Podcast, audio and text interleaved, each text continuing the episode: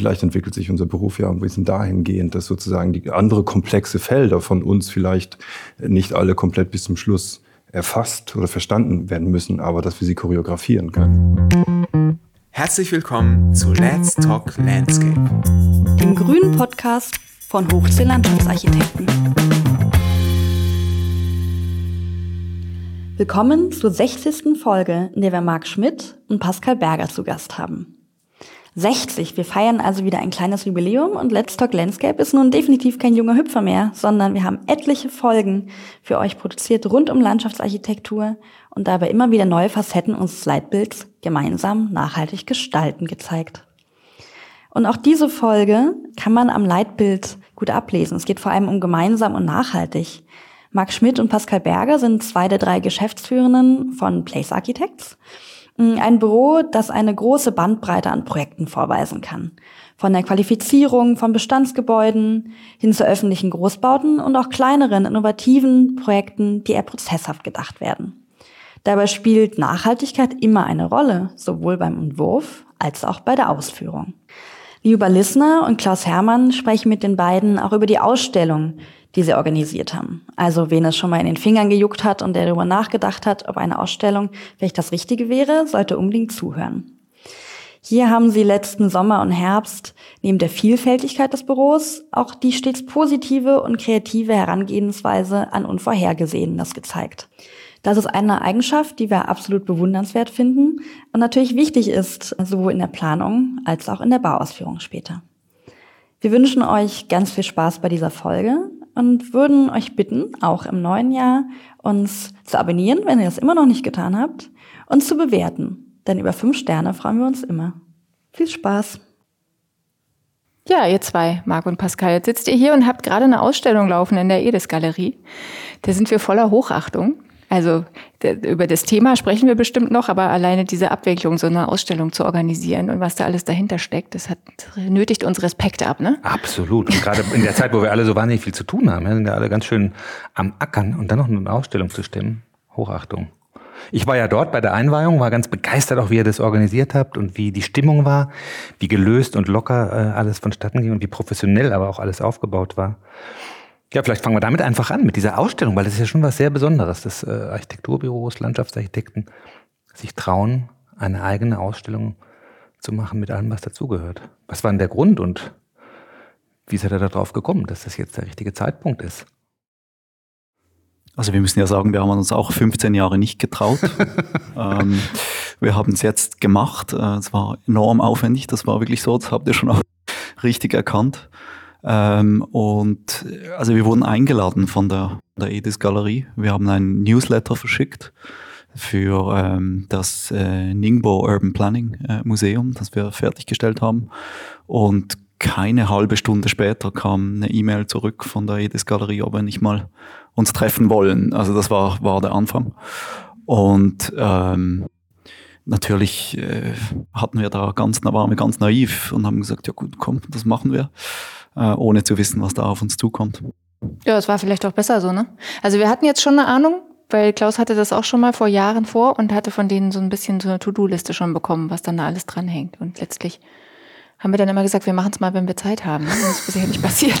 Das hat man nie, ne? Das, äh, ja. Und dann war relativ schnell auch der Titel Local Transcultural. War der auch relativ schnell klar oder Nein. war das ein langer Prozess? Also wir sind eigentlich vor anderthalb Jahren gestartet mit der ganzen Vorstellung, dass wir eine Ausstellung machen werden ähm, und haben uns hingesetzt und erstmal überlegt, was, was wollen wir eigentlich zeigen äh, oder was haben wir eigentlich gemacht. Äh, und das war effektiv dann am Anfang natürlich ein lockerer Prozess, sich immer regelmäßig zu treffen und darüber zu sprechen, äh, was wir eigentlich gemacht haben und sich selber Gedanken zu machen, was man rückwirkend überhaupt gebaut hat und so.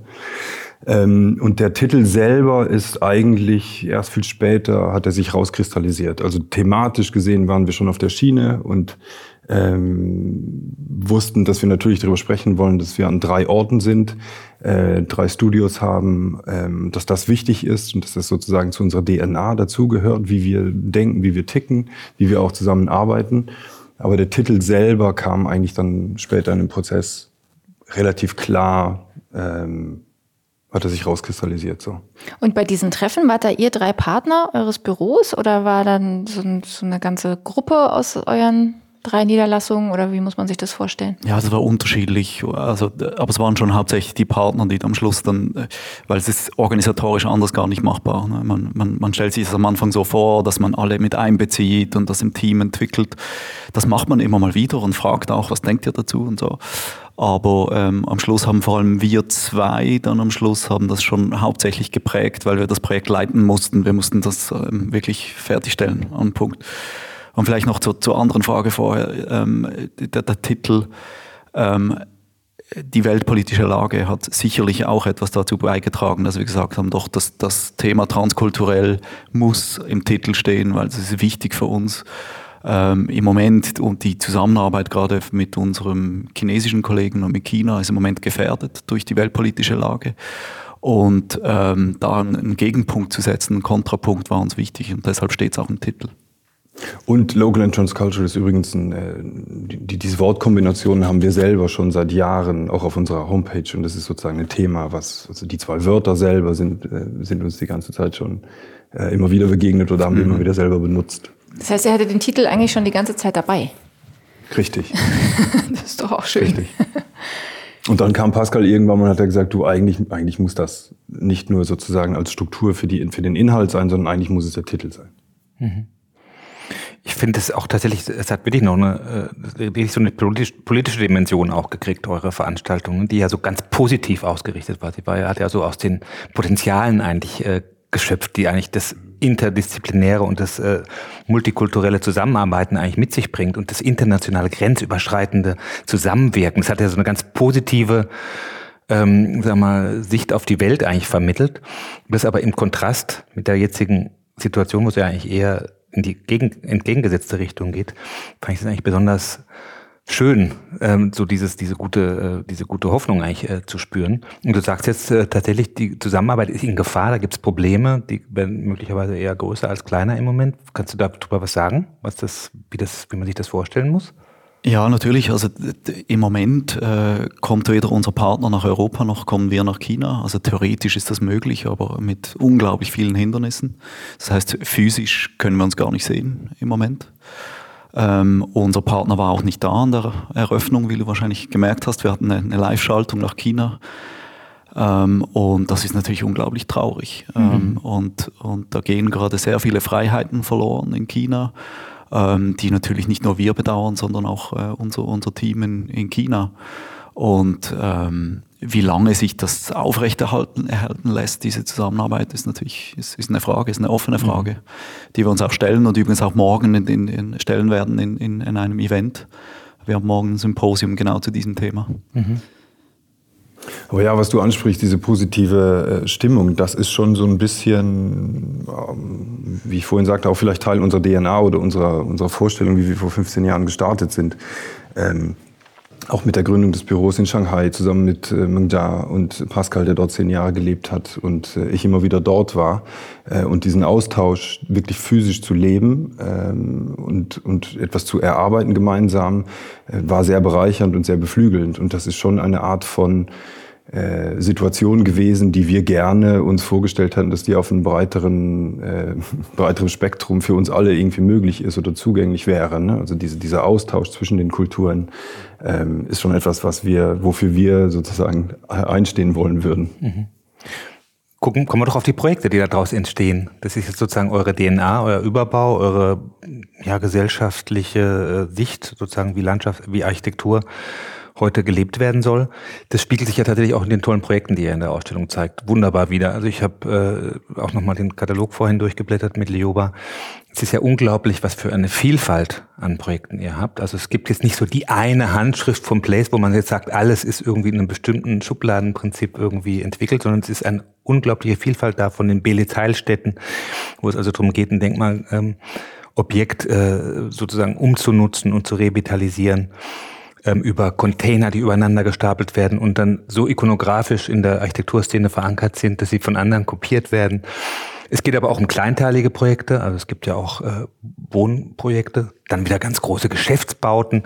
Also es ist eine unglaubliche Vielfalt da, die sich äh, möglicherweise auch aus der Vielfalt der Partner mit denen ihr zusammenarbeitet und auch im Team arbeitet, ähm, ab, äh, auszeichnet. Und das äh, würden wir gerne von euch nochmal hören. Was ist das? Gibt es einen besonderen Reiz, dass man also diese Vielfalt an Projekten ähm, sich wünscht oder ergibt sich das so? Wir haben das gerade äh, interessanterweise heute Mittag in einem gemeinsamen Gespräch auch äh, versucht zu eruieren. Ich glaube, es ist ein bisschen eine Mischung von beidem, logischerweise. Auf der einen Seite, wenn man ein Büro aufmacht oder wie vor 15 Jahren gestartet sind, ähm, dann entstehen Projekte oder, oder Freundschaften, Beziehungen, berufliche Freundschaften zu, zu Bauherren ähm, und entsprechend auch Projekte, die dazugehören. Und man kommt dann vom einen zum anderen. Logischerweise auf der anderen Seite war es aber auch, glaube ich, bei uns dreien immer so ein, Interesse auch an unterschiedlichen Maßstäben. Also das wie sehr das jetzt dann formend ist, für was für Projekte man macht. Also man ist ja nicht der Initiator von dem Projekt, sondern am Ende des Tages ein Architekt von dem Projekt, aber gehört natürlich dazu. Ähm, ich glaube schon, dass das Interesse grundsätzlich da war, an unterschiedlichen Maßstäben zu arbeiten und auch an unterschiedlichen Herausforderungen. Sowohl, wie du vorhin erwähnt hast, in Belitz-Hallstätten sich dann Gedanken über die Rezeptur einer Putzfassade zu machen, wie dann aber auch in einem chinesischen Projekt mit lokalen äh, Keramikmanufakturen Modelle zu entwickeln, wie die Fassade äh, gebaut werden kann. Also ja. Ich finde, da gibt es so ein paar Parallelen nämlich zu uns, mhm. Leober. Ne? Wir haben uns das nämlich auch immer wieder gefragt. Wir haben auch eine riesige Bandbreite von Parkanlagen äh, über Schul Schulhofgestaltung, Plätze. Wir machen auch Machbarkeitsstudien. Aber wir sind auch wirklich sehr breit aufgestellt, weil uns das auch alles interessiert, weil auch das Feld äh, so groß ist und wir haben uns nie äh, auf einen Bereich spezialisiert. Das tun ja auch manche Büros. Ne? Da weißt du einfach, das sind die Spezialisten für öffentliche äh, Bauten oder für Wohnbauten oder für in unserem Bereich für Sportanlagen. Ja, wir haben uns das ja auch oft gefragt, ob man das muss, ob man sich da irgendwie festlegen muss, ne? Weil man ja so, Klaus hat dann mal den Begriff geprägt, sind wir jetzt eigentlich so ein Gemischtwarenladen, weil wir so unterschiedliche Sachen machen, ne? Und dann haben wir irgendwann gesagt, na ja, nee, also das ist ja eigentlich toll, diese Vielfalt, das finden wir spannend, das ist super. Ähm, das, das hat für uns eine Qualität, dass wir uns mit so vielen unterschiedlichen Dingen befassen. Und natürlich hat das oft einen, einen höheren Aufwand, zieht es nach sich, weil man sich wieder in neue Themen einarbeiten muss. Also gerade so eine Putzrezeptur, damit hattet ihr vorher wahrscheinlich nicht so viel nee. zu tun. Dann kommen die Denkmalpfleger und sagen, haha, das muss jetzt genau das sein und so. Ja, wie finde ich das denn dann? Aber es ist ja auch unglaublich spannend, ja. Ich denke, es ist manchmal vielleicht in der, in der, in der Akquise ist es ein Hindernis. Ja. Mhm. Manchmal ist es das, also wenn, wenn du ein Einfamilienhaus äh, akquirieren willst und, und, und zeigst ein 20.000 Quadratmeter Museum, dann kann er damit nichts anfangen und sagt, ja, du bist der Falsche. Oder? Und, ähm, also wenn man kein Projekt hat, das wirklich passt, dann ist es schwierig, das zu akquirieren. Ähm, das stellen wir schon fest. Und das war dann in der Zusammenarbeit mit China auch oft so. Also das, das in China sind die Maßstäbe dann oft eher größer. Und dann, wenn du die, diese Projekte hier in Europa zeigst, dann, dann können die, die, die, ähm, die Kunden nichts damit anfangen. Oft, das passiert uns schon. Und deshalb haben wir uns schon auch gefragt, ist das, macht das Sinn? Aber äh, uns interessiert das halt. Das, ist, das, ist, ähm, das möchten wir auch nicht aufgeben. Mhm. Man muss natürlich immer gucken, auch wie es unternehmerisch und ökonomisch ist. Ne? Mhm. Also ich meine, es gibt, ich kenne einige Büros, die sich sehr stark spezialisiert haben. Die haben natürlich ihre Schubladen, ziehen die Dinge auf, ändern die ein bisschen und zack. Ne, es hat natürlich von der Effizienz her gewisse Vorteile, bestimmte äh, Fokussierung vorzunehmen. Ne? Und ähm, vielleicht könnte man das auch nochmal übertragen auf die Mitarbeiterschaft. Ja, auch, äh, ich meine, es gibt einen begrenzten Mitarbeiterstab, den man da, ihr seid jetzt sehr viel größer geworden. Wie viele Leute seid ihr jetzt inzwischen? In Berlin sind wir zehn. Und in äh, Shanghai und Basel? In Shanghai sind wir auch um zehn und in Basel äh, bin ich im Moment alleine. Ja. Ähm, wir arbeiten sehr stark mit Berlin zusammen. Okay. Mhm. Aber das heißt ja auch, also mal 30 Leute ungefähr ne, insgesamt. Mhm. Wir sind auch so 20, 25. Ähm, da wird es ja auch äh, bei so einer Diversität von Projekten ist es ja auch notwendig, dass man Mitarbeiter hat, die nicht zu spezialisiert sind. Ja. Oder dass man entweder genug Spezialisten hat, da gibt es irgendwann eine, einfach eine Grenze. Oder Leute hat, die auch flexibel sind, mal ein größeres, mal ein kleineres Projekt, mal im Wohnungsbau, mal im Gewerbebereich, mal im, mal im Schulbau irgendwie zu arbeiten. Das ist ja auch eine zusätzliche Herausforderung, die Leute auch zu finden, die das alles, die das mitmachen, ne? Absolut. Die das können. Wie, wie macht ihr das denn bei euch? Weil das ist, ich wollte vorhin da nicht äh, also das, das genau aufgreifen, halt eigentlich, was du sagtest, weil ihr seid ja genauso mhm, strukturiert ja, ja. mit sehr unterschiedlichen, auch mal komplett im Denkmal oder auch mhm. mal irgendwie komplett auf, ein, auf, auf neuartige Konzepte ähm, spezialisierte Projekte und mal große, mal kleine. Wie macht ihr das denn im Büro? Also, also sind da auch viele Allrounder und dann gibt es so zwei, drei Einzelne, die dann Ja. irgendwie eine Spezifikation haben oder ein spezielles Know-how, wo, wo sich dann Sachen bündeln. Also Genau. Zumindest bei uns ist es ein bisschen Ja, so. haben wir beides. Genau. Also wir haben Allrounder, die wirklich so, so ja, universal einsetzbar sind. Das ist natürlich toll. Und dann gibt's aber natürlich Mitarbeiter, die, die sich spezialisieren auf die entwurflichen Leistungsphasen oder die lieber in der Ausführung tätig sind oder so. Ne? Da versuchen wir dann darauf Rücksicht zu nehmen, aber trotzdem zu schauen, dass die, dass alle von vorne bis hinten in den Projekten involviert sind. Vielleicht in weniger großem Umfang, aber dass sie trotzdem die ganze Zeit mit an Bord sind, einfach damit sie auch mitkriegen, was die anderen machen und was da abgesprochen wurde und was vielleicht auch die Konsequenzen aus dem eigenen Handeln sind, ja. Auch zurückgespiegelt ähm, in die vorderen Leistungsphasen, ja. Wir entwerfen aber die tollsten Sachen und keiner kann es bauen oder so. Also es ist ja schon auch ganz schön, wenn man das dann mal erfährt. Da versuchen wir schon drauf zu achten. Und natürlich gibt's aber auch ganz spezielles Spezialistentum. Also wir haben einen Mitarbeiter, der, der äh, unsere Entwässerungsplanung macht, der Versicherungseinrichtungen plant. Das ist natürlich Spezialistentum. Der wird dann schon gezielt bei den Projekten eben für so ganz einzelne Themen eingesetzt. Das gibt's auch. Aber es ist interessant zu hören, dass ihr auch, das, das ist uns auch ganz wichtig, dass alle wissen, wie man baut, zum Beispiel. Das ist ja nicht, nicht selbstverständlich. Klingt es vielleicht, wenn, wenn, wenn, wenn, wenn es Zuh- Zuhörer gibt, die nicht auch vom Fach sind, klingt das vielleicht komisch. Aber ähm, das wissen ja die wenigsten Architekten, wie man baut, wenn wir ganz ehrlich sind. Und uns war es auch immer wichtig, dass unsere Mitarbeiter auch auf die Baustelle gehen, auch sehen, wie die Dinge umgesetzt werden und das dann zurückreflektieren können ähm, auf den Plan. Aber wenn wir dann wieder über Ökonomie sprechen, ist das wahrscheinlich der falsche Weg. Also das ist auch immer, ähm, muss man immer ein bisschen abwägen. Ne? Also, Das stimmt, aber es- also es ist bestimmt im ersten Step ökonomisch äh, fragwürdig, dann äh, die Planungsabteilung auch noch mit auf die Baustelle zu schicken. Meine, jetzt stehen da drei Leute, ne? Reicht ja, wenn einer da ist. Aber andererseits sparst du ja eigentlich beim nächsten Projekt doch wieder relativ viele Schleifen, die du dann vielleicht einfach auslassen kannst, weil der oder diejenige dann weiß, dass das so einfach nicht gebaut werden kann oder so nicht passt. Ähm, und ich glaube, dass das sich deswegen langfristig schon auszahlt, auch ökonomisch, oder zumindest wir- kein Nachteil ist. es geht so weit, dass wir uns fragen, ob, äh, ob wir noch ausführen sollen. Ähm, was wir im Moment bejahen, wir, wir sagen, ja, das ist ganz wichtig, haben wir immer gesagt. Äh, wir müssen ausführen können, wir müssen die Baustelle kennen, wir müssen wissen, wie Dinge gebaut werden. Aber ökonomisch betrachtet ist es, ist es wirklich eine andere, ist eine andere Frage und viele von unseren Kollegen machen das nicht mehr. Das stimmt. Es gibt ganz oft dann Büros, die wirklich überhaupt keine Entwurfsbüros mehr sind, sondern eher so in Richtung Ingenieurbüro gehen. Ne? Also gerade beim Hochbau, wir haben das ja dann oft in Projekten, dass dann halt die Architekten wechseln nach der Leistungsphase 4. Deswegen machen wir diese Erfahrung. Ne? Aber ich glaube, dann wird es wirklich schwierig, auch äh, entwurfliche Absichten dann da noch bis zur Ausführung weiterzutragen, weil das sind dann halt auch Leute, die damit nicht so viel zu tun haben und die eher an die Baupraxis denken und dann da sicherlich haltbare, aber vielleicht ästhetisch nicht so hochwertige Lösungen umsetzen lassen. Und das ist doch dann auch enttäuschend für diejenigen, die das vorher geplant haben, stelle ich mir vor. Also die Qualität leidet ganz Ne? bestimmt. Also, ja, also ich glaube, da, wir beide bauen selber auch echt gerne. Mhm. Von daher wird das bei uns im Büro jetzt nicht so schnell passieren, dass wir das lassen. Ich glaube bei uns auch nicht. Aber äh, wir sprechen immer mal wieder drüber. ja, Und was, was mir aufgefallen ist bei euren Projekten, es sind, wenn ich das richtig äh, überschaut habe, ähm, vergleichsweise wenig öffentliche Bauherren dabei. Ist das richtig? Oder ist es in China vielleicht sowieso so, dass es meistens öffentliche Großbauherren sind? Aber hier, in, also öffentliche Bauherren im Sinne von Stadt, Stadt äh, Senat, Bezirksamt. In Europa sehr wenig. Ja, Eher wenig, das ne? so, ja. Wie kommt das? Oh. Gute Frage, ja. Das Muss ist ich eine jetzt gute Frage. vorsichtig sein? äh, nein, äh, wir, wir haben eigentlich selber vor einigen Jahren uns mal überlegt, oder zumindest für die, für die europäischen Büros, was denn sinnvoll ist. Ich finde das Wettbewerbswesen teilweise äh, schwierig oder anstrengend oder sagen wir mal nicht sehr wirtschaftlich. Und wir haben dann irgendwann mal recht radikal entschieden, dass wir das Geld oder die, die- Arbeit und die Kraft eher darin investieren wollen, äh, Netzwerke weiter auszubauen, äh, Leute kennenzulernen. Äh, Und dann bist du halt relativ schnell bei privaten Bauherren. Wo dann auch die Aufträge unter Umständen ähm, auch mal direkt vergeben werden, Richtig. in kleinen Pitches allerhöchstens Richtig, oder so. Ne? genau. Mhm. In China stimmt es nicht ganz. Da haben wir auch öffentliche äh, Bauherren. Ähm, aber ja, wahrscheinlich auch weniger. Ne? Sind, auch, sind auch mehr private. Das ist schon so. Ja.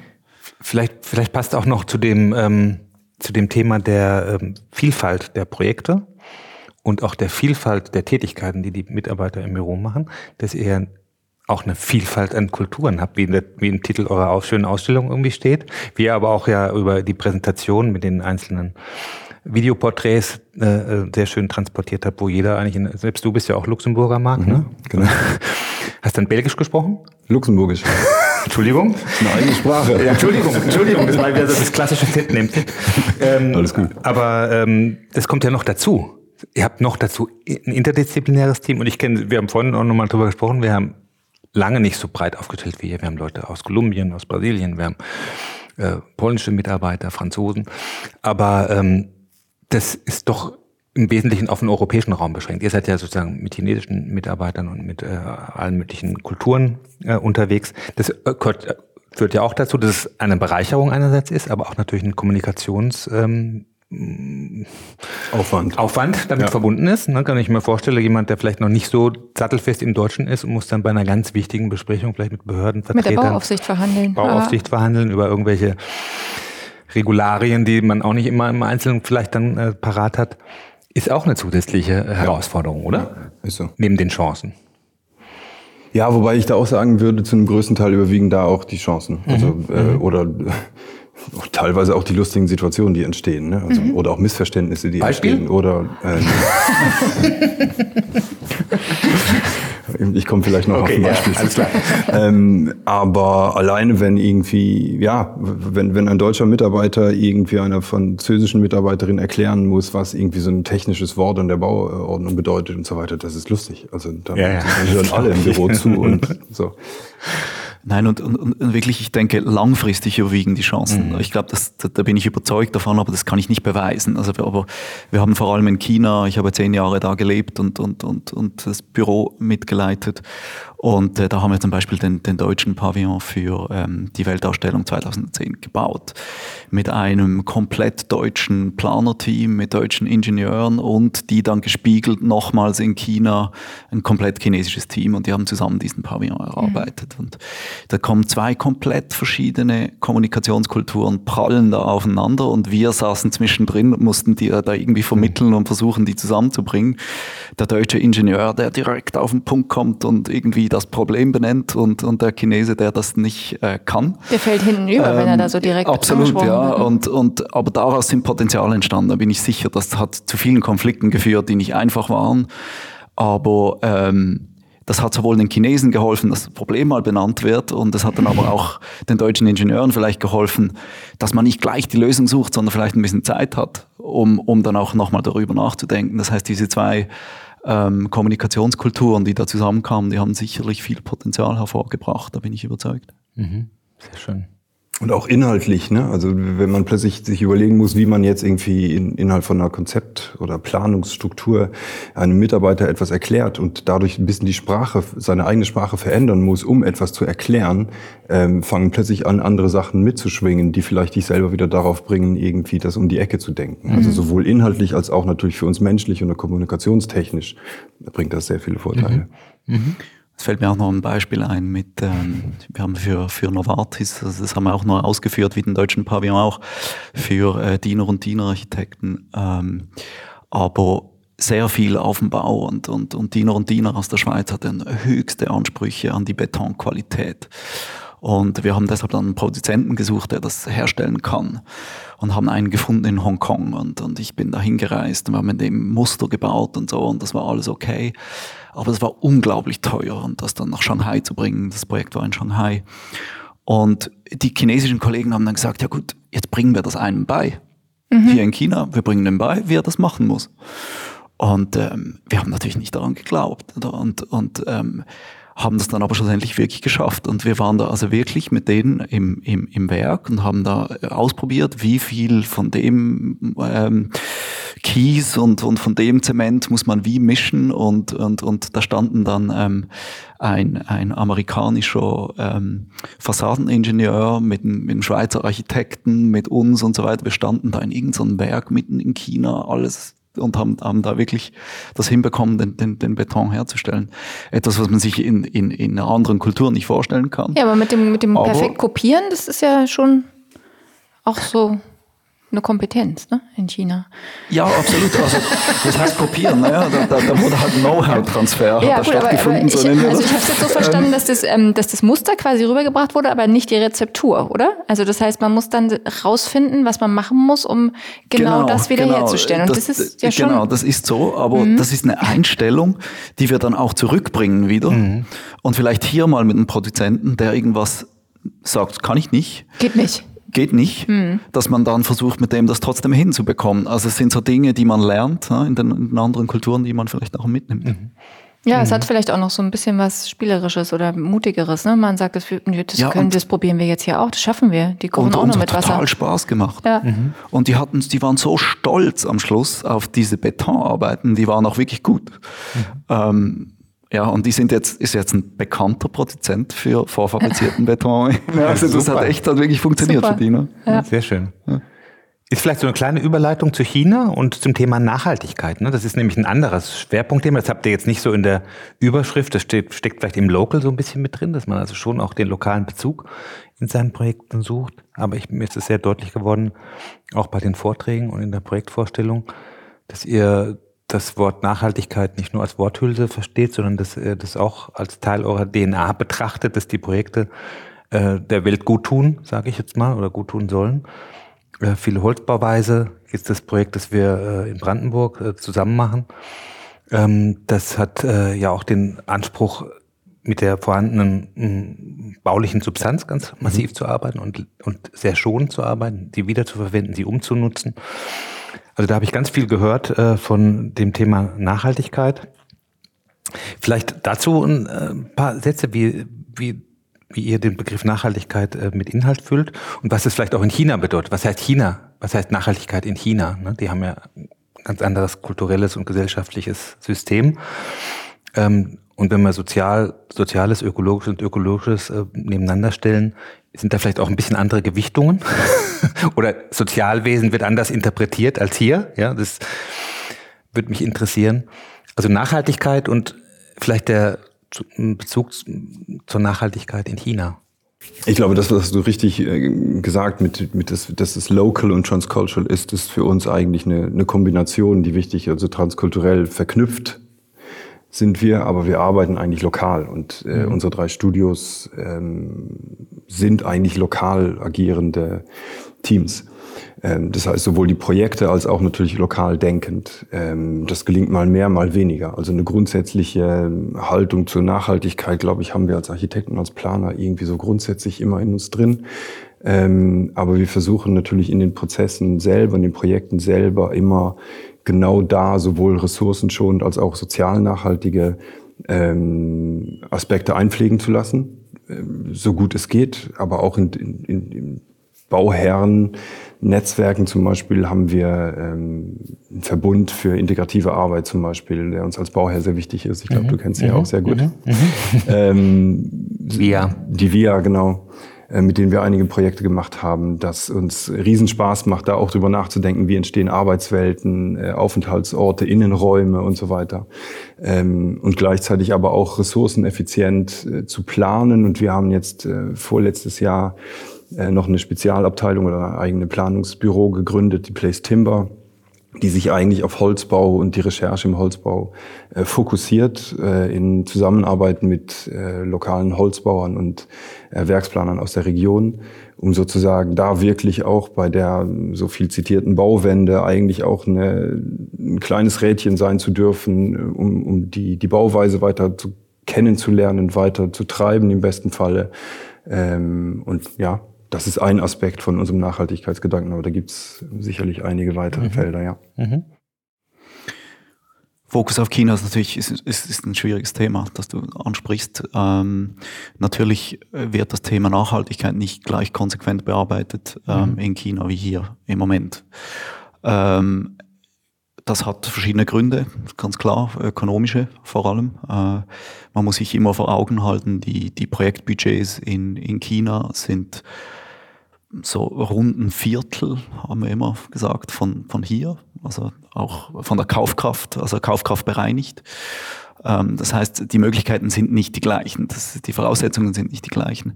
Äh, was wir uns da aber sehr einsetzen und, und jetzt auch in den letzten Jahren mit Erfolg ist, ähm, den Bestand zu bearbeiten, den Bestand zu erhalten, was auch hier ein großes Thema ist äh, in der Nachhaltigkeit. Ähm, wir haben für mehrere Projekte in Shanghai wo wir ähm, Fabrikareale ähm, erweitern, umbauen, äh, aufstocken und uns dafür einsetzen, dass wirklich die Baustruktur erhalten bleibt, was wirklich in China nichts Selbstverständliches ist. Und ähm, da haben wir vor allem ein Projekt umgesetzt, da ist auch unser Büro jetzt äh, äh, drin, ähm, das sehr erfolgreich war und, und da deshalb sind viele weitere solche Projekte gefolgt und wir dürfen in diesem Bereich sehr viel arbeiten im Moment.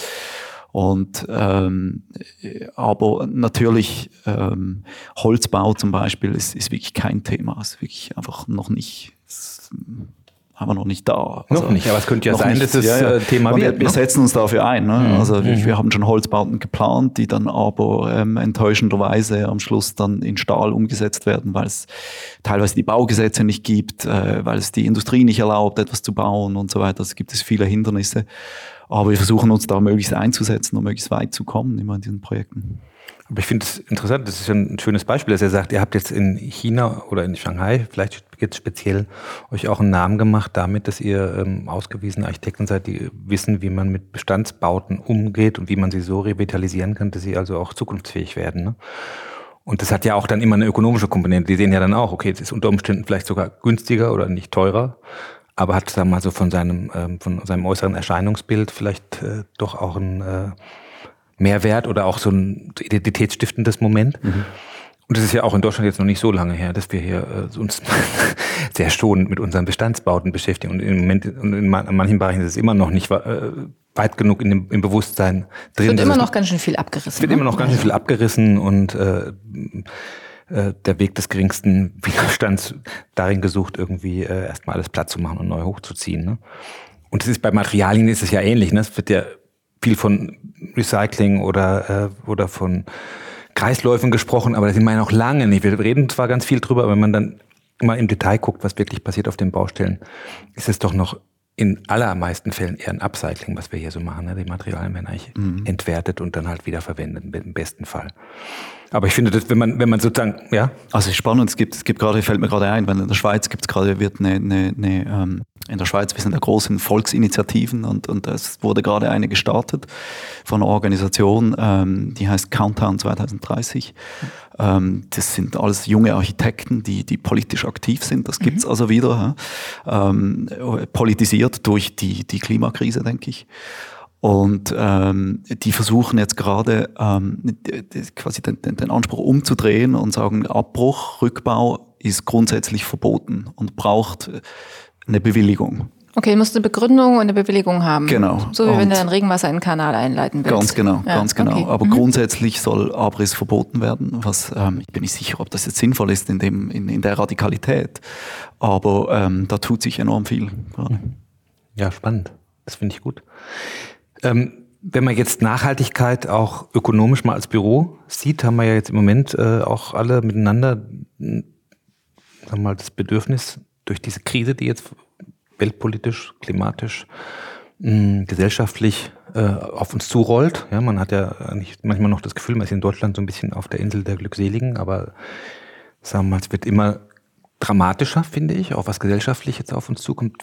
Die Leute haben Angst, jetzt ist im Winter, wenn die Energiekrise bei den einzelnen Leuten ankommt, wieder die Demonstrationen losgehen und letztendlich auch die Demokratie Verdrossenheit zunimmt. Ähm, da frage ich mich eben immer auch, was heißt Nachhaltigkeit für ein Unternehmen, für ein Architekturbüro äh, in so einer Zeit? Wie kann man sich sozusagen da auch aufstellen? Und jetzt haben wir alle noch mehr als genug zu tun und müssen eher Projekte absagen. Aber das kann sich erstens ändern. Und äh, zweitens ähm, muss man sich ja gerade in solchen Zeiten auch manchmal die Gedanken freischaufeln, um vielleicht schon mal ins nächste, übernächste Jahr irgendwie zu gucken.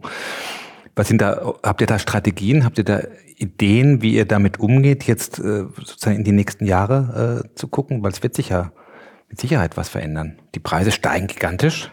Die öffentliche Hand wird jetzt nicht plötzlich 20, 30 Prozent Preissteigerungen irgendwie mit Fördermitteln irgendwie abfedern können. Und auch bei privaten äh, Investoren merken wir jedenfalls auch schon, die Architekten müssen es eigentlich noch viel früher merken, dass jetzt doch irgendwie äh, einige Projekte so ein bisschen sich verschleppen, ein bisschen langsamer werden. Wie ist das da bei euch? Also bis jetzt merken wir es nicht, würde ich mhm. jetzt mal sagen. Also das ist, aber das hat wahrscheinlich einfach, einfach mit unserer Kundenstruktur zu tun. Das ist eher Zufall wahrscheinlich. Ähm, eine konkrete Strategie haben wir nicht, aber ich glaube schon, dass die Büros, die es schaffen, wirklich im Bereich der Nachhaltigkeit wirklich ganz konse konsequenten Beitrag zu leisten, das werden die sein, die oben aufschwimmen. Ähm, und, und da haben wir, hatten wir im, im Moment haben wir diese Diskussion, äh, wie schaffen wir das, da wirklich mehr zu tun als andere. Äh, und ich glaube, dass, welchen, welchen Aktivismus auch braucht es, um, um, um da an der Front mitzu, mitzuarbeiten. Wir sprechen im Moment gerade über Holzbau, was bei uns, also wir, wir, fast alle unsere neuen Projekte sind nur noch Holzbauten.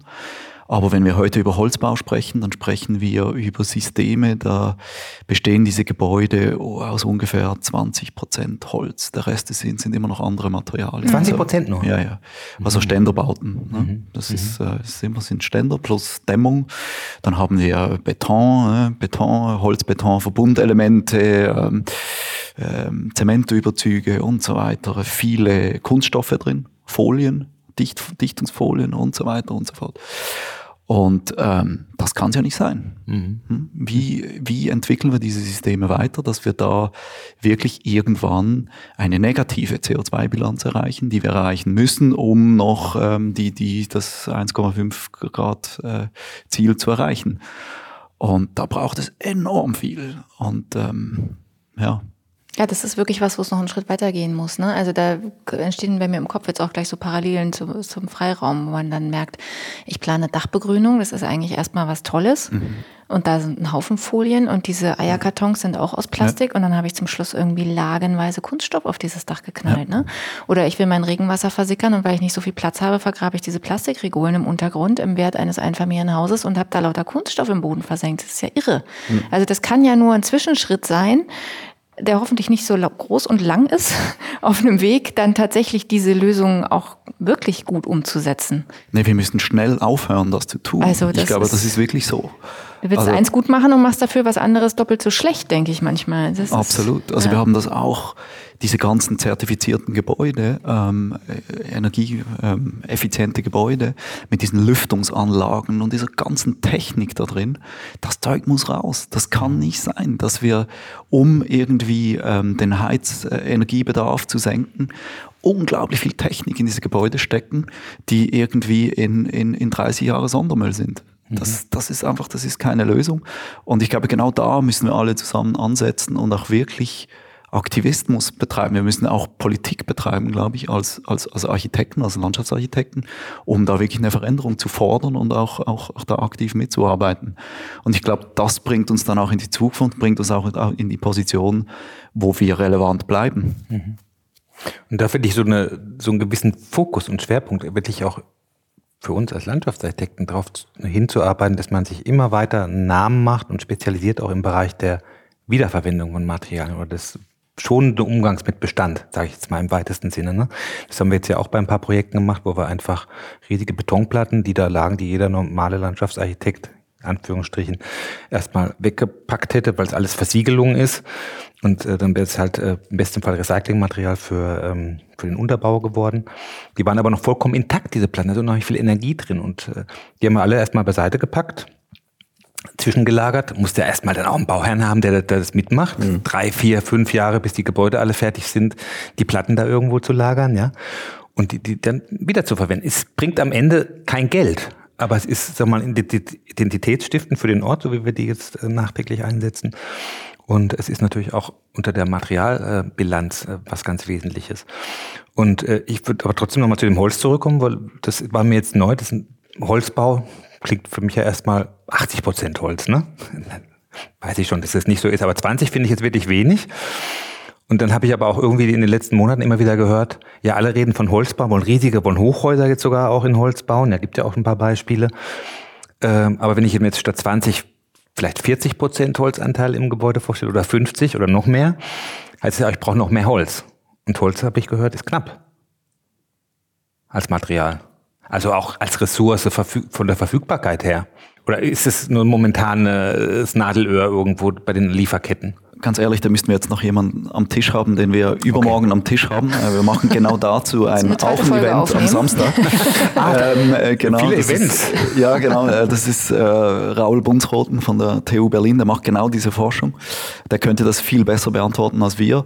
Aber es ist auch ein umstrittenes Thema. Ähm, ich glaube nicht, ähm, dass man das so ganz genau weiß. Mhm. Ähm, und Wichtig ist aber, was, was, was sicher klar ist, die, die Holzwirtschaft ist nicht nachhaltig im Moment. So wie, wie Holz im Moment geschlagen wird, so wie, wie die Wälder bewirtschaftet werden, das ist nicht ökologisch nicht nachhaltig. Ich glaube, das ist klar. Ähm, und das gehört dazu, ist ganz klar. Also wenn, wenn, wenn natürlich ähm, einfach äh, ähm, äh, die Wälder komplett abgeholzt werden, ähm, dann dauert das viel zu lange, bis dieses, ähm, dieses Ökosystem wieder, wieder funktioniert. Ähm, und und das, das funktioniert nicht. Also das, da gehört die gesamte Wirtschaftskette dazu, das, das ist ganz klar. Mhm. Und ob es da dann wirklich genügend Ressourcen gibt, ich weiß nicht, ob jemand die Antwort, Antwort wirklich kennt. Mhm. Mhm da geht es ja dann wirklich auch um, um, sagen wir mal, regionale und Big Data Grundlagenforschung zu sagen, wie viel Masse ist in, in, welcher Region vorhanden für welche Art von Transformation oder sagen wir mal Bauwende oder Veränderung unserer Städte. Ähm, und ab wann ist es nicht mehr nachhaltig, das vor Ort zu holen, sondern von etwas weiter weg und so weiter? Und wie teilen wir sozusagen die verschiedenen äh, Bereiche des Waldes für welche Funktionen ein? Ähm, komplexes Thema in sich. Mhm. Und da muss man auch sagen, im Moment, die Bauindustrie hat sich eingeschossen auf ein Holz, das ist die Fichte. Fichte, Fichte Tanne wird, wird verbaut als Bauholz. Und alle äh, sogenannten minderwertigen Hölzer werden nicht verbaut. Ähm, es gibt jetzt Baubuche, mit Buche wird, wird, wird gebaut, mit, das ist aber komplizierter. Da wird auch sehr viel ähm, Klebstoff dann mitverwendet, weil die, die Durchmesser dieser Stämme sind kleiner und so weiter. Ähm, aber ich glaube, wir müssen auch Wege finden, wie wir mit, mit minderwertigem Holz und Abfallholz auch, auch bauen können. Mhm. Ähm, da, da, da, läuft sehr viel Forschung, aber da braucht es noch sehr, sehr viel mehr. Mhm. Weil wir haben das Thema im Freiraum natürlich auch durch. Ne? Also Holz, wo kommt das Holz her, das wir verwenden? Oder sollte man vielleicht sogar äh, BPC irgendwie verwenden? Ja, also Plastikholz sozusagen, was ja auch äh, einige propagieren. Und wir haben uns jetzt eigentlich entschieden, wenn wir Holz einsetzen, dann ist es eben FSC-zertifiziertes Holz auf jeden Fall schon mal als Grundvoraussetzung. Und bei größeren Projekten, ähm, wie jetzt ja zum Beispiel im Grunewald, in Ausstellung Wald Berlin Klima, die ich euch nochmal ans Herz lege nachher. Ähm, oder warst du schon mal dort? Nee. ich habe schon mal ein paar Mal gesagt. okay. Da haben wir natürlich dann, weil es ging auch um das Produktholz, das gezeigt werden sollte als Bestandteil der äh, Wirtschaftskette im Wald ähm, neben den anderen Funktionen, die der Wald in Berlin hat. Wenn man natürlich mit Eichenholz hier aus der Umgebung gearbeitet, dort, wo es dauerhaft sein muss. Ne? Aber du hast eben auch ein interessantes Wort, äh, ein interessantes Thema angesprochen. Ist nicht immer immer das regionale Holz, das aus mhm. der Umgebung kommt, das Beste um, unter dem Aspekt der Nachhaltigkeit. Und es kann auch unter Umständen mal sein, dass äh, Naturstein den man natürlich auch sich wünscht, weil er schwer ist oder an Transportkosten hat und regionale Identität stiftet und so weiter, stellt man sich den natürlich auch am liebsten aus der, ähm, sagen wir mal, zumindest europäischen Umgebung vor oder äh, und es kann aber auch mal sein, dass das viel besser ist, man holt den irgendwie von weiter weg her, weil dort äh, nicht nur die ökonomische Seite, sondern vielleicht auch die Herstellungsbedingungen irgendwie andere sind und einfach die Ressource viel besser verfügbar ist. Mhm. Und die Transportwege, wenn man sie geschickt auswählt, auch unter Umständen äh, gar nicht so viel mehr äh, CO2 beispielsweise freisetzen. Ne? Das ist so wahnsinnig komplex. Ja, ja. Und wir haben ja vorhin die Komplexität schon von so einer Bürostruktur angesprochen. Und wenn wir in diesen Bereichen äh, sozusagen auch fit sein wollten, von daher hast du zu Recht auf die Fachleute verwiesen, dann wäre man irgendwann wahnsinnig, ne? weil man kann nicht alles schaffen. Ich glaube, wir, werden, wir können keinen einzigen Strich zeichnen dann mehr, weil richtig. das einfach so komplex ist. Also von daher glaube ich, dass wir uns ja dann doch wieder auf so Kernthemen fokussieren sollten, die wir schnell überblicken können. Und da dann wirklich mhm. auch, wie du vorhin meintest, Pascal, radikal sind. Ne? Und eben ja was wir auf jeden Fall wissen können, ist, dass die Wiederverwendung von Materialien oder Dinge einfach nicht abzureißen eine gute Lösung ist, ohne dass wir uns da jetzt mit 13 Lieferketten auseinandersetzen und so weiter und so fort. Das sind so mhm. Punkte, ne? oder für unseren Fall möglichst wenig zu versiegeln und sicherzustellen, dass das Wasser vor Ort versickert. Das sind Sachen, mit denen können wir umgehen. Und vielleicht muss man die dann einfach auch wirklich radikal und sehr konsequent verfolgen und die am stärksten im Fokus haben. Und der Rest, den macht man so gut wie man kann. Aber man muss damit leben, dass man dann vielleicht trotzdem manchmal nicht die beste Variante gewählt hat. Ne? Und vereinfachen, vereinfachen, vereinfachen, dass wir eben die, die Prozesse, die wir noch im Griff haben müssen, dass wir die wirklich Genau. im Griff haben. Ähm, deshalb sagen wir immer, ähm, zurück zur Technologie. Die Technologie muss aus diesen Häusern raus. Weil wir, wir kriegen es nicht in den Griff. Das ist, das ist wie, ähm, wenn, wenn wir keine Technologie verbauen, dann haben wir das Problem nicht. ne? Also natürlich, ist, das klingt jetzt zu einfach, das ist ganz logisch. Ja? Die, die, die, wir können ja dann trotzdem nicht akzeptieren, dass die Häuser kalt sind. Also eine Heizung braucht aber brauchen wir wirklich Lüftung? Ist das wirklich was? Können wir wieder äh, Grundrisse entwerfen, die man natürlich belüften kann? Ja, und darf man das dann? Also das ist ja auch so, dass dann eben alle Regularien mit... Äh, Richtig, das ne? ist eine andere Frage. Deshalb braucht es eben auch den politischen Aktivismus, um eben auf solche Themen, auf solche Themen aufmerksam zu machen. Ähm, aber ja, die Komplexität ist groß. Und es fällt mir gerade ein zu den, zu den Holzlieferketten.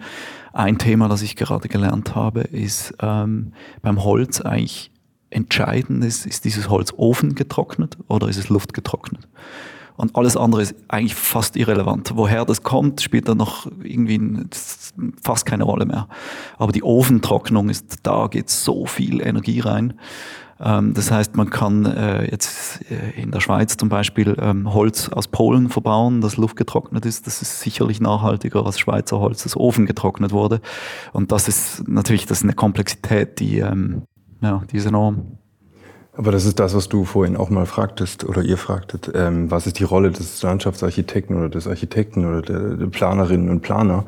Ähm, wir haben ja eigentlich immer so eine Art von ähm, Choreografie von komplexen äh, Themenbereichen gehabt, die versucht, in einem Bauwerk oder einer Landschaft zusammenzubringen. Und vielleicht entwickelt sich unser Beruf ja ein bisschen dahingehend, dass sozusagen die andere komplexe Felder von uns vielleicht nicht alle komplett bis zum Schluss erfasst oder verstanden werden müssen, werden müssen, aber dass wir sie choreografieren können. Das finde ich, das ist ein wichtiger, wichtiger Aspekt unserer Arbeit auf alle Fälle. Und das wird vielleicht immer bedeutsamer werden, da hast du vollkommen recht. Und ich finde auch diese dann doch wieder Fokussierung auf bestimmte Dinge, wo man einfach weiß, also das, da lasse ich nicht mit mir reden, das ist einfach eine Grundvoraussetzung. Ich lasse, da müsste man vielleicht auch manchmal sagen, also hör zu, ich nehme den Auftrag nur unter bestimmten Bedingungen an. Ne? Also ich mache jetzt nicht hier äh, äh, sozusagen eine, ein Gebäude kaputt, wo ich einfach der felsenfesten Überzeugung bin, das muss erhalten bleiben. Aber es ist oft schwierig, ich weiß nicht, wie ihr damit umgeht. Oder? Das passiert ja oft erst im Prozess. Das heißt, man geht von irgendwelchen Präm- Prämissen aus und man stellt dann fest im, im Prozess, das ist zu teuer. Und dann steckt man mitten im Dilemma, ist mitten im Projekt und muss Wege gehen, die man eigentlich nicht gehen will. ne? Das kommt vor. Dann kannst du es nur so gut wie möglich machen. Oder? Ähm, aber ich wollte damit eigentlich eher nochmal einen Punkt ansprechen, der wichtig ist, dass wir alle mit den Überzeugungen, zu denen wir stehen in der Architektur, der Landschaftsarchitektur, und die sind auch vielleicht immer mal wieder unterschiedlich, man hat unterschiedliche Schwerpunkte, wo man sich irgendwie einbringt mit seiner, mit seinen Fähigkeiten, mit seiner Kompetenz, mit seiner Überzeugung, dass man die auch wirklich durchhält und dass man auch mal auf den Tisch haut und sagt, also hör zu, nur weil du jetzt sagst irgendwie, äh, das möchte ich aber so, äh, mache ich das noch lange nicht. Ne? Sondern Ich versuche trotzdem zu überzeugen, ähm, darauf hinzuweisen, dass äh, Dinge bedacht werden müssen, die einem wichtig sind. Und ich will nur ein Beispiel irgendwie nennen. Wir reiten ja schon seit Jahren jetzt drauf rum, dass wir die Architekten versuchen zu überzeugen, doch hin und wieder mal eine Fassadenbegrünung an ihren Fassaden vorzusehen, weil die so extrem wichtig ist fürs Stadtklima. Das sagen uns alle Forscher, alle Experten, macht Fassadenbegrünung. Das haben wir in den 90er Jahren, 80er Jahren fast mehr Fassadenbegrünung gemacht als heute, ja, bei den Gebäuden, obwohl das so ein wichtiges Thema wäre. Und das versuchen wir jetzt eben auch in den Gesprächen, wenn dann, äh, wenn dann jemand, äh, also wenn man in den ersten Sitzungen, Kickoffs und so weiter ist, das von sofort anzusprechen. Es gibt ja eine grundsätzliche Bereitschaft eigentlich in der Öffentlichkeit jetzt wieder für mehr Grün und mehr, ne, es ist jedem bewusst, man muss was tun. Ähm, aber das auch mit Nachdruck äh, immer wieder zu sagen, oder ihr jetzt in eurem Bereich auch immer wieder sagen, mit, wir müssen aber dieses Nach diese nachhaltige bauen und die, Haben wir denn da in dem Katalog jetzt Fassadenbegrünung gesehen eigentlich? Wir haben eine in Shanghai. Ja, in Shanghai, In Shanghai haben wir eine, aber Ja, das. Bild ist, glaube ich, nicht im Katalog. Ja, das Bild ist nicht drin, ja, genau. Also Das ist so ein Bestandsgebäude, das wir nachträglich begrünt haben, Sehr komplett. gut, ja, genau. Obwohl da muss ich sagen, da war ich dann ein bisschen enttäuscht, dass ich das gesehen habe. wie, wie, sie, wie, sie aus, wie sie am Ende ausgeführt Ja, war. nicht, nicht ästhetisch, ästhetisch völlig okay, aber der Aufwand, das Mhm. äh, zu unterhalten, auch die Technologie, die es braucht, ähm, da sind wir wieder da. Das war eine vorgehängte Struktur? ja.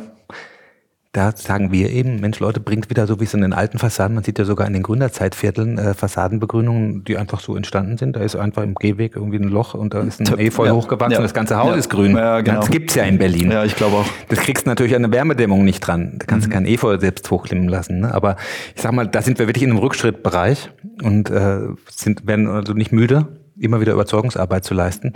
Und so finde ich, ist es in eurem Bereich auch wichtig, immer wieder ran. Nein, absolut. Und aber dann auch in verschiedenen Maßstäben. Das haben wir auch heute diskutiert.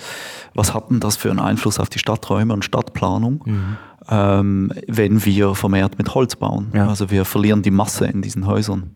Und die Masse hilft dem Stadtklima. Ne? Also das sind Speichermassen. So, wir kennen das aus dem Süden. Die ganz eng gebauten äh, Dörfer in, in Italien, die, wo keine Sonne reinkommt und diese Masse ähm, äh, kühlt diese Räume. Diesen Effekt, den verlieren wir mit, mit Holzbauten. Das haben wir im Innenraum und im Außenraum. Deswegen Problem. brauchst du dann die Lüftung. Deshalb brauchst du dann die Lüftung und so weiter. ja, das sind das dann ist Probleme, die auch da ähm, äh, entstehen im Innenraum, ähm, aber die entstehen auch in den Stadträumen. Das heißt, äh, die Lösung, die vorher funktioniert hat, mit massiven Gebäuden, die funktioniert nicht mehr. Was sind denn die, die städtebaulichen Antworten darauf? Ähm, und da sind wir dann eher bei euch ähm, in, in eurem Gebiet. Also müssen wir die Städte weniger dicht bauen und vielleicht mehr begrünen mit, mit Bäumen und wirklich also einem massiven Grün. Ähm, oder, oder was sind die Antworten? Ich glaube, das- da stehen wir auch, wissen wir nicht, stehen wir am Anfang. Ja, super spannende ähm, Aussage für eine Fortsetzungsfolge in ein, zwei Jahren vielleicht. Mal zu gucken, wo wir da stehen. Weil die Dynamik in dem Bereich ist ja wirklich, wirklich groß. Und äh, wir hatten jetzt so eine Notiz hatten wir uns jetzt noch gemacht, irgendwie, was wir so auch so toll finden an euch. Das haben wir auch so ein bisschen aus dem Katalog und ich weiß es ja auch von, äh, von Marc, äh, dass ihr äh, eben wisst, dass auch jedes Vorhaben auch eine gewisse Prozesshaftigkeit hat und dass man nie am ersten Tag, wo man ein Projekt anfängt, weiß, was am Ende wirklich ähm, entstehen wird und auch wie viele Umwege man unterwegs noch macht und dass ihr auch so eine Bereitschaft habt, mit Unerwartetem und mit Dingen, die sich einfach im Prozess ergeben, irgendwie konstruktiv und positiv irgendwie umzugehen. Und wenn man dann merkt, dass etwas anders funktioniert als, äh, als gedacht, dann da äh, irgendwie letztendlich eine, einen Kniff draus findet, um das dann irgendwie ins Positive zu übersetzen. Ja, ich glaube, das ist äh, etwas, was uns im Team äh, immer wieder bewusst ist oder was, was wir kultivieren sozusagen, dass wir einen grundsätzlichen Vektor haben, aber jetzt nicht ein fertiges Bild oder ein fertiges Ziel. Es gibt, ja, wie du gerade vorhin sagtest, es gibt ein paar Prämissen, die sind uns sehr wichtig. Die versuchen wir dann auch in den Projekten klar umzusetzen und zu kommunizieren. Aber es gibt äh, innerhalb von diesen Prozessen, das ist klar, die sind so komplex in sich, äh, immer, immer die, die Bereitschaft, äh, auf den einen oder anderen Weg zu gehen ähm, und sich anzupassen.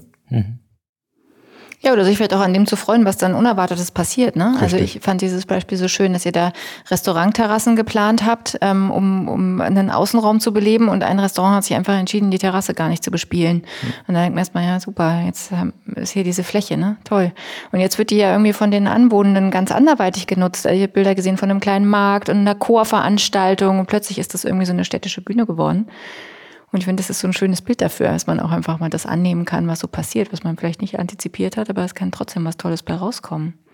Also das ist so eine Eigenheit von, von, von China halt oder von Shanghai. Da hat, hat mit der Dichte zu tun, weil wie dicht das, das, das belebt ist. Also jeder Freiraum wird sofort in, in Beschlag genommen. Und das, das ist da eben auch passiert, obwohl es eigentlich ein Privatraum ist, aber wurde nicht benutzt, also wurde sofort ähm, ähm, in Beschlag genommen von der Nachbarschaft.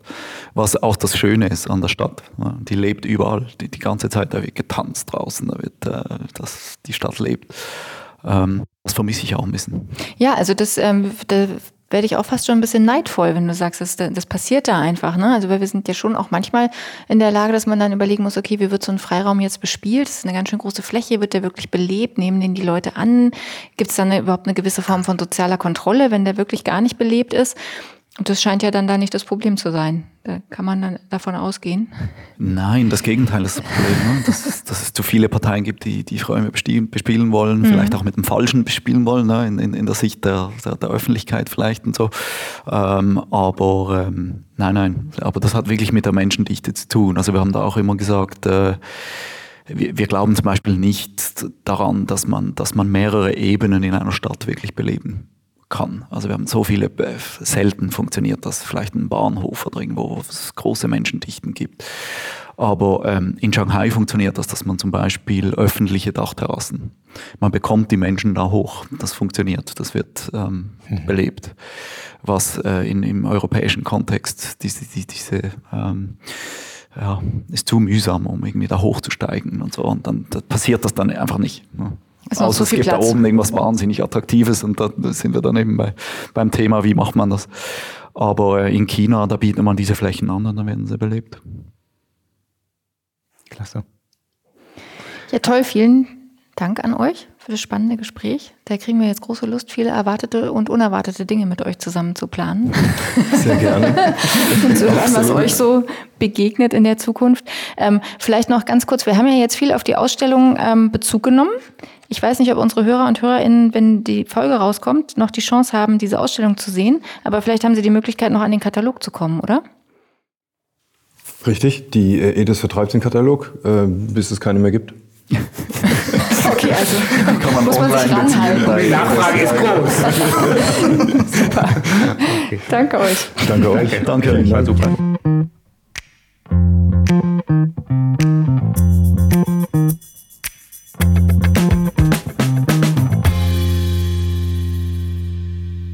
Das war auch schon die Folge mit Pascal Berger und Marc Schmidt. Wir hoffen, sie hat euch gefallen. Wie immer freuen wir uns über Feedback und Anregungen. Das könnt ihr uns zum Beispiel an media.hochc.de schicken oder auf unserem Instagram-Account uns eine Nachricht schreiben.